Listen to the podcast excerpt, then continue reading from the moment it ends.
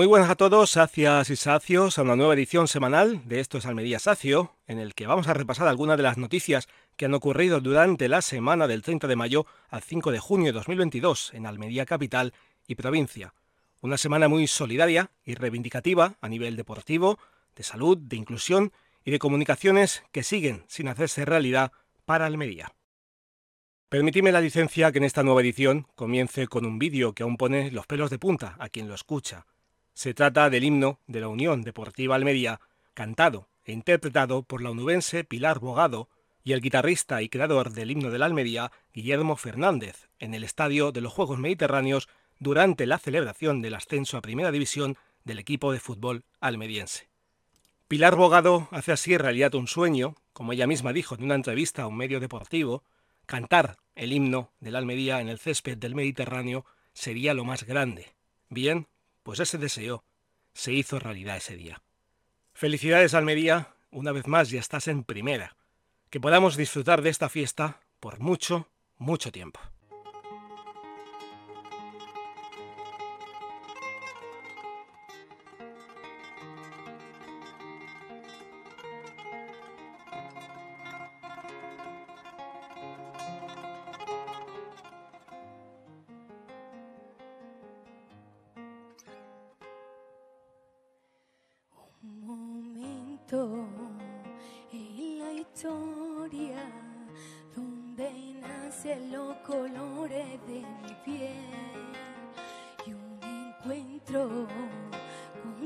Sombra que mi sangre se bautiza en tu color.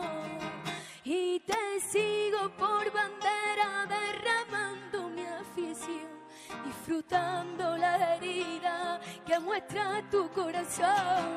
Y te veo en cada minuto luchando por alcanzar el deseo desde niño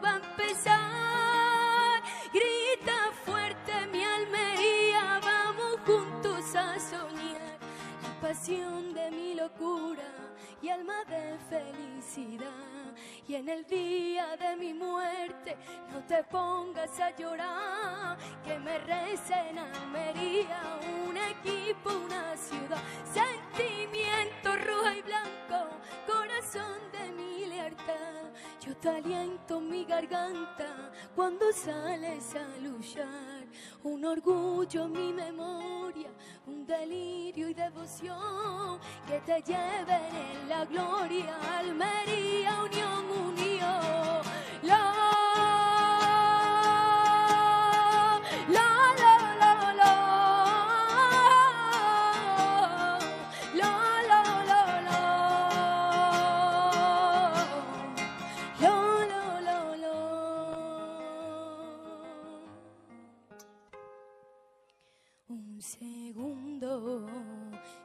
Tu nombre y el estadio se derrite frente al mar. Un escudo, reina noble, donde late mi Almería y su ciudad. Y te sigo por bandera derramando disfrutando la herida que muestra tu corazón. Y te veo en cada minuto luchando por alcanzar. El deseo desde niño va a empezar. Grita fuerte mi Almería, La pasión de mi locura y alma de felicidad. Y en el día de mi muerte no te pongas a llorar, que me recen Almería, un equipo, una ciudad, sentimiento rojo y blanco Aliento mi garganta cuando sales a luchar. Un orgullo, mi memoria, un delirio y devoción que te lleven en la gloria. Almería, unión, unión. La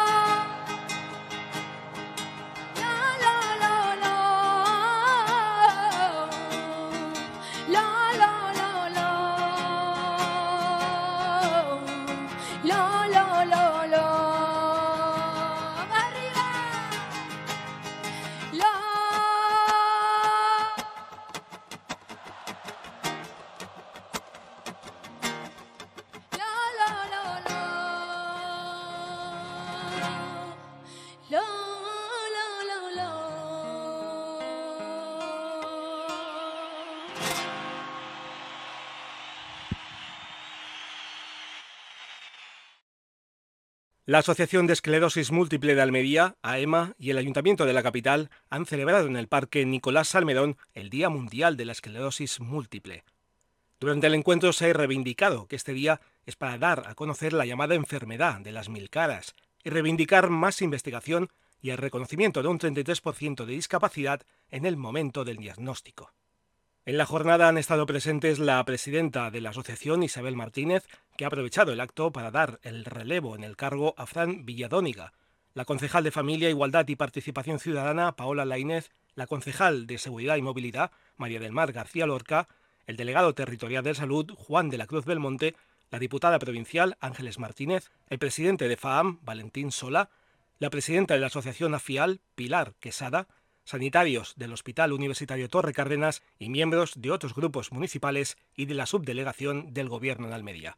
Durante el manifiesto, Isabel Martínez ha exigido, además del reconocimiento del 33% de discapacidad para los diagnosticados con esclerosis múltiple, el acceso a los nuevos fármacos para todos, independientemente de su edad, ya que son medicamentos que si bien no curan, sí ofrecen una mejoría que permite cierta calidad de vida para poder seguir trabajando, estudiando y haciendo una vida lo más completa posible.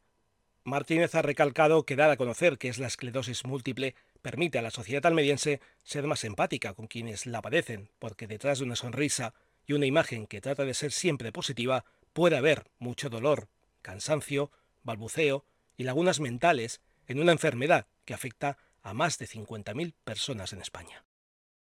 La Alcazaba de Almería acogerá el próximo 18 de junio a las 21.30 horas en su tercer recinto el concierto solidario a favor de la Asociación de Autismo Dárata con motivo del décimo aniversario de su creación.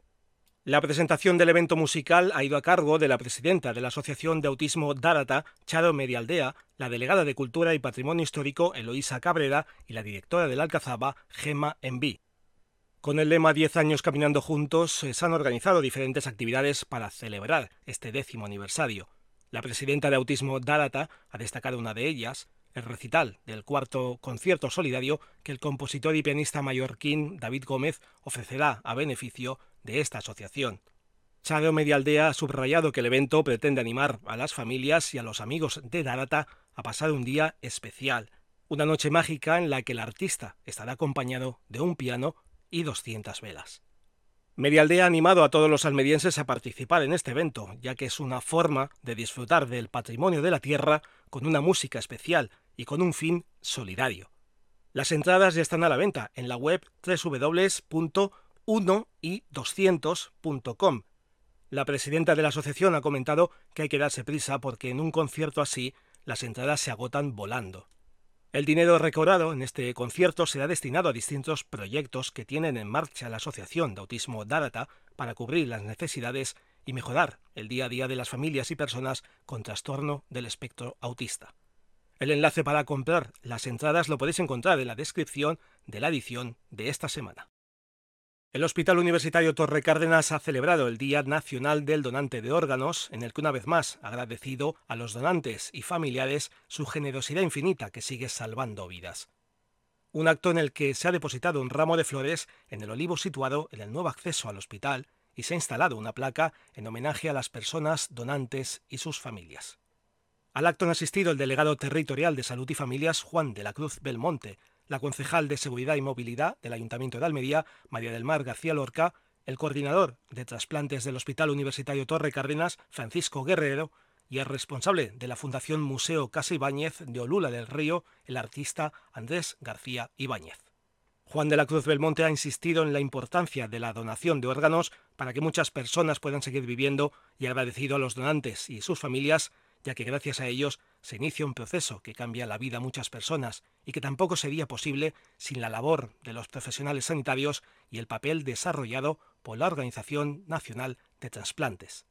El doctor Guerrero ha recordado que en este día se celebra con gratitud infinita el Día Nacional del Donante de Órganos, porque los trasplantes se han convertido en la única posibilidad de tratamiento en determinadas patologías, tanto agudas como crónicas, salvando miles de vidas a lo largo de los años. Andrés García Ibáñez, por su parte, ha comentado estar muy orgulloso de realizar una escultura en homenaje a los donantes que se instalará en el lugar donde se ha realizado el acto, junto al olivo y la placa que recuerda la generosidad de los donantes. Hasta el 31 de mayo de este año 2022 se han iniciado 19 protocolos de donación, de los cuales en 10 ocasiones la familia ha dicho que sí, con lo que se han obtenido 23 órganos, 12 córneas y en 10 ocasiones tejido osteoarticular. Aunque se celebre con alegría las donaciones que se reciben en los hospitales almerienses por parte de las familias de personas fallecidas, en la actualidad cerca de medio centenar de personas esperan en Almería un trasplante de un órgano.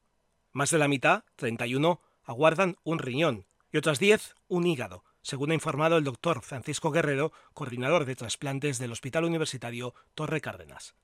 A estos datos locales hay que añadir que en toda Andalucía en la actualidad hay 30 personas que esperan un trasplante de corazón, 43 de pulmón y 25 de páncreas. En la actualidad no hay límites de edad para realizar una donación de órganos y tal como informa el doctor Francisco Guerrero, se han registrado donaciones desde un día de vida hasta los 94 años de edad. Los órganos más trasplantados son el hígado y los riñones. Cuando a estas personas las llamen para trasplantarles un órgano, deberán acudir a otros hospitales de Andalucía para ser intervenidos quirúrgicamente ya que de momento en Almería solo se llevan a cabo trasplantes de córnea y de médula. El deseo de la unidad de coordinación de Almería es que más pronto que tarde puedan empezar a practicarse algunos trasplantes en el Hospital Torre Cárdenas. Lo más lógico sería comenzar a programarse los de riñón, debido a la lista de espera que hay en Almería para trasplantes de este órgano. Alrededor de 400 personas han participado en la marcha del Día Internacional por la Salud de las Mujeres en Roquetas de Mar. En el evento de la carrera, la mayoría de las personas inscritas han sido mujeres, aunque también ha habido algún que otro hombre que se preocupa por la salud de ellas. La Marcha por la Salud de la Mujer ha sido organizada un año más por el Ayuntamiento de Roquetas de Mar a través del Centro Municipal de Información a la Mujer. El faro de Roquetas ha sido el punto de partida de la carrera que ha continuado por el paseo marítimo hasta recorrer un total de 7 kilómetros de distancia. Al evento deportivo ha asistido el alcalde de Roquetas de Mar, Gabriel Amat, la concejal de Presidencia, Rocío Sánchez, la concejal de la Mujer, María Ángeles Alcoba, el concejal de Gobierno Interior, Promoción Cultural y Deportiva, José Juan Rodríguez, el concejal de Agenda Urbana, José Luis Llamas, y la concejal de Servicios Sociales, Loles Moreno. Amat ha agradecido la participación en esta carrera a todas las personas que han asistido a la marcha, poniendo en valor el importante papel que las mujeres de Roquetas de Mar han tenido en la historia del municipio, porque el crecimiento y desarrollo de la ciudad también ha sido posible gracias a ellas. Esta marcha solidaria por la mujer es muy importante. Se llama y le llaman la cuarta marcha solidaria por la mujer. Yo creo que lo más importante es la convivencia, el rato y, lo a gusto que van a pasar en este magnífico municipio, como es Roqueta. Van a pasar por lugares agradables y yo creo que cuando empiece y termine no se han dado cuenta de que han hecho una carrera porque están todas fenómenas y quiero agradecerle a todas la colaboración que tienen con el Ayuntamiento de Roqueta para poder celebrar estos actos. Enhorabuena a ella y por ella haremos todo y un poquito más.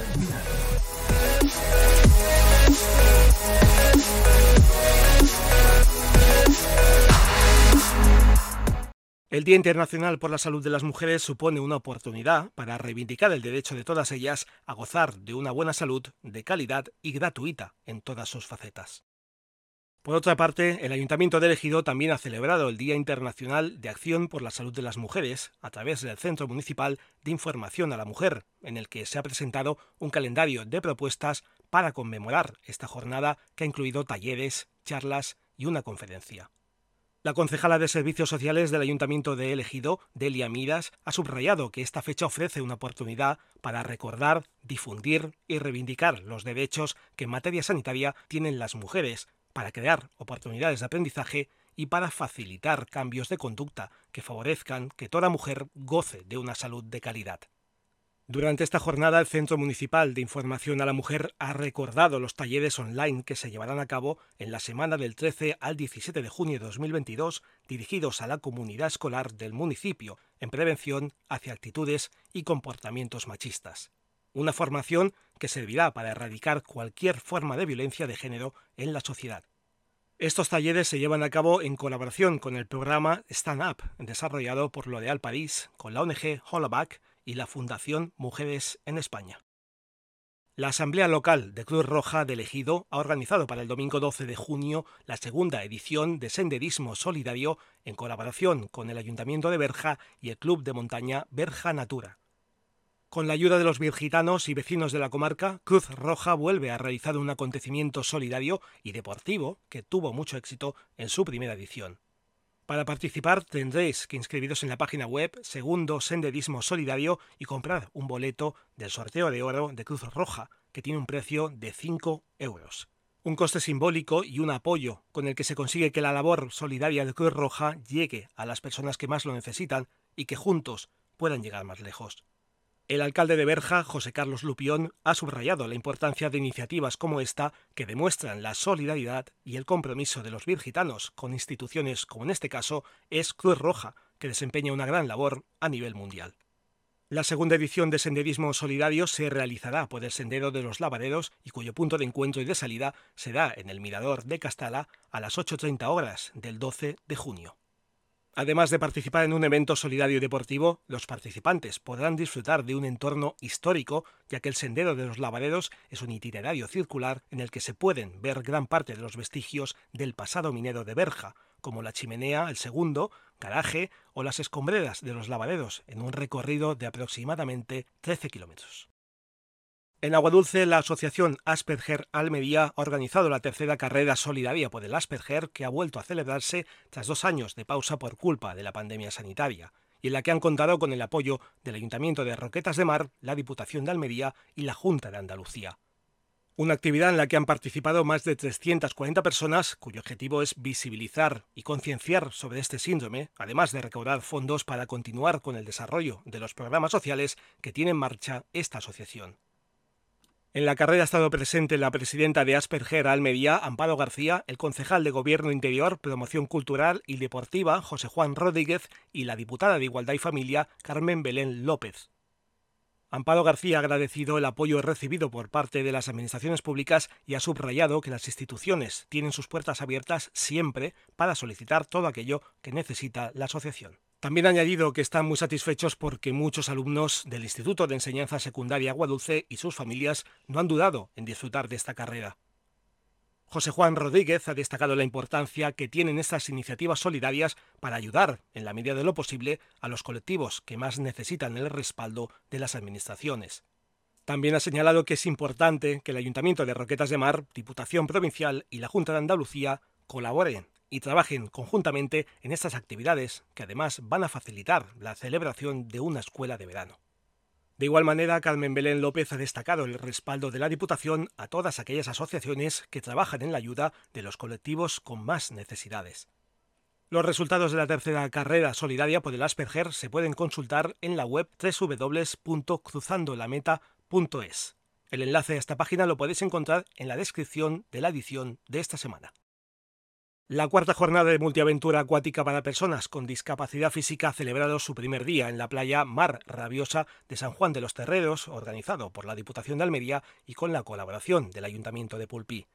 En esta cuarta jornada, que se ubica en la línea instrumental de recreación del proyecto de discapacidad y deporte del programa Almería Juego Limpio Cohesiona, han participado 44 personas entre participantes y responsables de las siguientes entidades: el Centro Ocupacional Virgen del Río de Huercalovera, el Centro Ocupacional El Saliente de Albox y la Residencia y Centro de Día para Personas con Discapacidad Gravemente Afectadas Francisco Pérez Miras de Albox. Como novedad en esta jornada, los participantes han contado con material específico para promover la práctica de actividades náuticas de las personas con discapacidad física, de los centros participantes y del personal cualificado en la práctica de actividad física dirigida a personas con discapacidad física e intelectual.